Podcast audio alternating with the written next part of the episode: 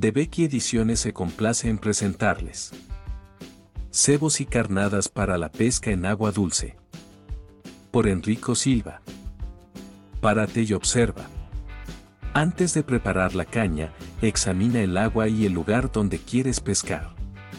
De ese modo, percibirás muchos indicios que te servirán para llenar tu cesta y no regresar con las manos vacías, como las otras veces, cuando yo no estaba.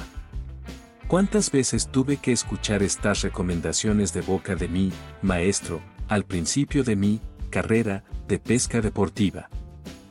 En esa época, estaba tan ansioso y tenía tanto empuje como cualquier joven, llegaba junto al agua, clavaba mi caña de pescar sin encomendarme a nadie e intentaba que los peces mordieran el anzuelo. Tenía entusiasmo para dar y tomar, pero era muy poco reflexivo, y ese buenazo de Emilio Albrici no dejaba de repetirme, despacio, mira, observa, no hagas ruido, los peces son más astutos de lo que crees, y si te oyen o te ven, pondrán pies en polvorosa.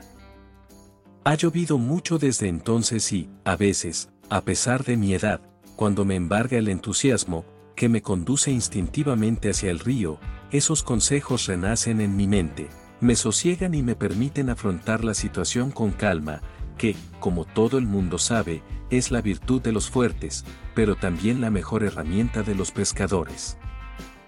Realmente, hace falta mucha tranquilidad y mucha paciencia no solo para preparar el material sino, sobre todo, para observar el comportamiento y las reacciones de los peces y definir el sentido de la corriente, muy importante en la pesca al cubo a pulso.